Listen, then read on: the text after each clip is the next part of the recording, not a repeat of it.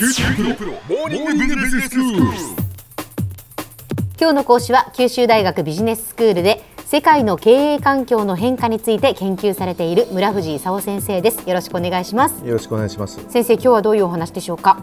今日はイギリスの EU 離脱通知と交渉の開始という話をしたいと思います。はい。ご存知のように去年の6月に国民投票をやって、ええ EU から離脱するとはいう話になったんですけど、えなかなか離脱通知出さなかったんですね。ん。で EU に早く出せよと言われてたんですけど3月末になってやっと出したんですよ。はい。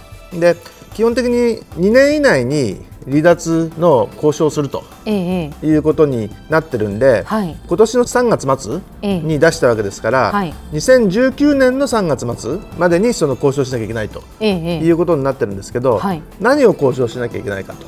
2つ主としてしなきゃいけないのがあるんですけど、はいどういう条件で離脱するかとうん。いうことと離脱後にどういった関係を持つかと。例えばその離脱後の将来にどういった通商関係を持つかと。いうようなことの2つをね交渉しなきゃいけないんですね、はいはい。ところがイギリスはその2つを交渉したいと思ってるんだけど、EU が何て言ってるかっていうとね離脱交渉をして EU の言う離脱条件に OK しない限りね通商交渉を含む将来協定の話は交渉したくないと。うーんいうふうに言ってるんですね。ええでイギリスとしてはできるだけその EU 市場にアクセスするという交渉を早くしたいと。はいだけど EU はちょっと待てと600億ユーロ払ってくれと。で今まであの EU にいるうちにねイギリスもその一部だったわけですよ。で払うっていう約束がいろいろあるじゃないと、それからそのイギリスに置いてある EU のいろんな施設、ええ。なんか移す費用だとかね。離脱するにあたってはねいろいろあの払うお金があるでしょうと。はいはい。でちゃんと払う話を合意してからね離脱後の将来の話をしましょうよと。うん。言ってるんですね。えそれで話が噛み合わないですよ。えそうですね。でイギリスはもう離脱するんだから別にお金払わないよとうん。言ってて EU は600億ユーロ払えと。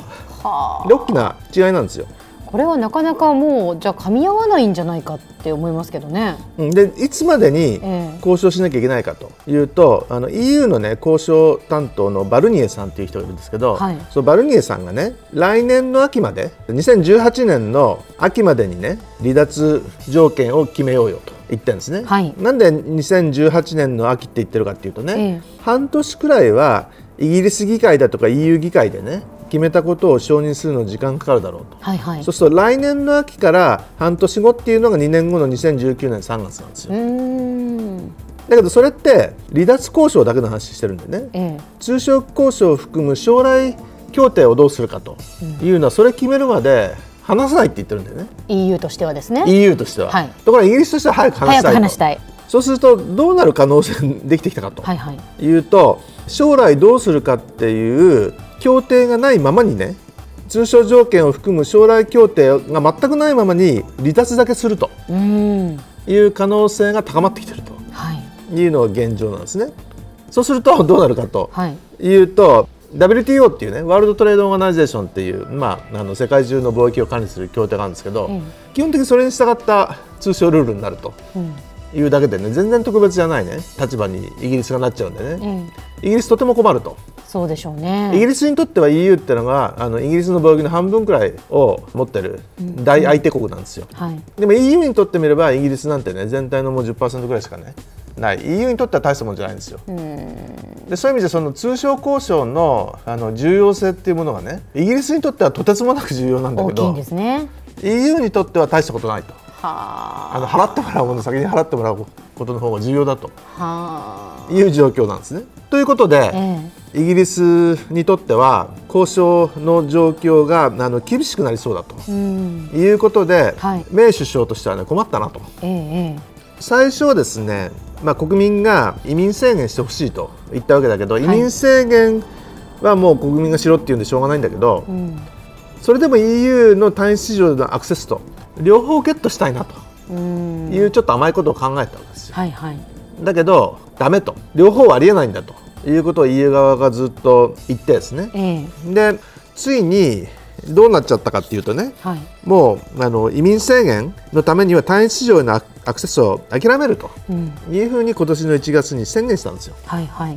あの保守党の中にはもともとね移民制限のためには単一市場からの退場もあの仕方ないという強硬離脱派っていうのとね、離脱するにしても単一市場へのアクセスを最大限確保しようというその穏健離脱派っていうのとねええ。強硬離脱派穏健離脱派って2つあったんですよ。はいはいはい。でメイ首相は可能だったら穏健離脱派もいいかなと思ったかもしれないんだけど、もう EU のあの態度を見ててね無理ということが分かったせいかね強硬離脱派ってことにして、であのイギリスってもともと2つ主要政党なんですよ。保守党とレーバーっていうやつですよ。労働党ってやつですよ。働党。そうですそうです。保守党と労働党っていうのは二大政党なんですよ。はい。それでその、まあ、保守党はその強硬離脱派と穏健離脱派に分かれていた中でメイ首相があの強硬離脱派、ええええ。えーであの今リードしようとしていると、はい。で労働党は穏健離脱派なんだけどまあいろいろ EU と交渉する中でね国内を固めとかないと、うん。あの交渉にならんと、はい。い、うことがだんだん分かってきたもんでね、えええメイ首相がどうしたかっていうとね、えはい。もうしょうがないと、もともと2020年に総選挙を予定してたんですけど、総選挙を6月8日にすることにすると、うん。それであのこの間の5月の5日にね、地方選挙でも保守党が圧勝してね、6月8日には保守党圧勝の見込みにもうなっちゃってるという状況なんですね。はい。でそういう意味ではそのイギリスが今どうなってるかっていうと、強硬離脱派、移民を食い止めるということのためには一回退場と。でその結果どうもなかなかその EU との貿易交渉当分はさせてもらえないと。いう状況になりそうだと。いう見込みになってきてるはい。という状況なんですね。では先生今日のまとめをお願いしますえー、とイギリスがその去年の6月の国民投票で EU 離脱をしてから今年の3月に離脱通知を出したんですね。はいでメイ首相は移民政策を重視して単一市場から、えー撤退するということを表明したんですけど離脱条件について国内で争いがあったもんでね国内を固めようとして6月8日にイギリスは総選挙を予定していると。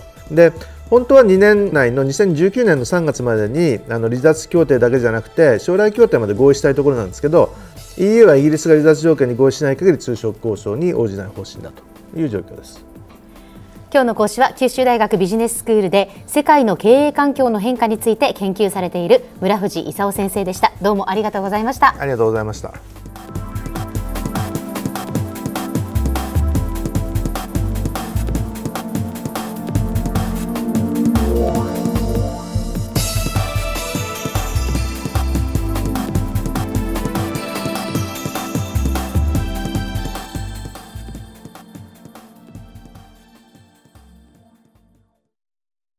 QT プロは通信ネットワーク、セキュリティ、クラウドなど QT ネットがお届けする ICT サービスです。九州中に展開した光ファイバー網を基盤に一番身近なビジネスパートナーとして九州の企業自治体の皆様をサポートします。詳しくは QT プロで検索を。